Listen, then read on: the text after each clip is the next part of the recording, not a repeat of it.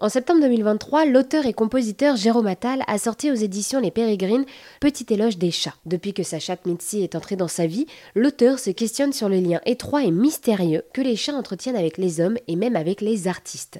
Dans son livre, il a voulu partager des réflexions autour de ces félins domestiqués et ainsi approcher ce mystère. Je l'ai rencontré et je lui ai demandé si elle avait finalement réussi à percer le mystère de l'attachement des humains aux chats et inversement. Non, je pense que c'est toujours en cours. Hein, mais en tout cas, je sais mieux pourquoi j'aime Catwoman, euh, pourquoi euh, j'aime des films euh, où il y a des chats qui rôdent, dans les films comme E.T. par exemple. Je comprends mieux, et puis aussi je comprends mieux mon tempérament, parce que je suis un peu en société comme le chat est, dans... est chez moi. Voilà, je suis un peu sauvage et en même temps, je peux être très social.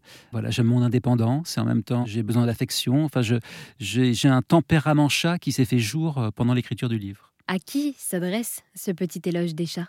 Alors il s'adresse vraiment à toutes les amoureuses et à tous les amoureux de chats en premier lieu. Et après, peut-être que ça peut être sympa aussi d'offrir ce livre à des personnes qui ont envie d'avoir un chat et qui hésitent. Euh, voilà, parce que c'est aussi un engagement d'avoir un chat. On sait bien que les, chats abandonnés, je pense qu'il y a beaucoup de gens qui ont adopté aussi des chats pendant le confinement et après... Euh, qui les ont euh, relâchés, entre guillemets. Et je sais que moi, j'habite en Normandie et les, refuges près de chez moi débordent mes, mes deux chats.